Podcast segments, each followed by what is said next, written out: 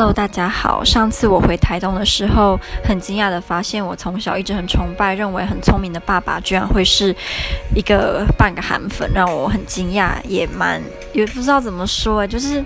很失望吗？所以我就有试着给他看一些我们年轻人在看的东西，例如伯恩夜夜秀，例如眼球中央电视台，例如郝一博。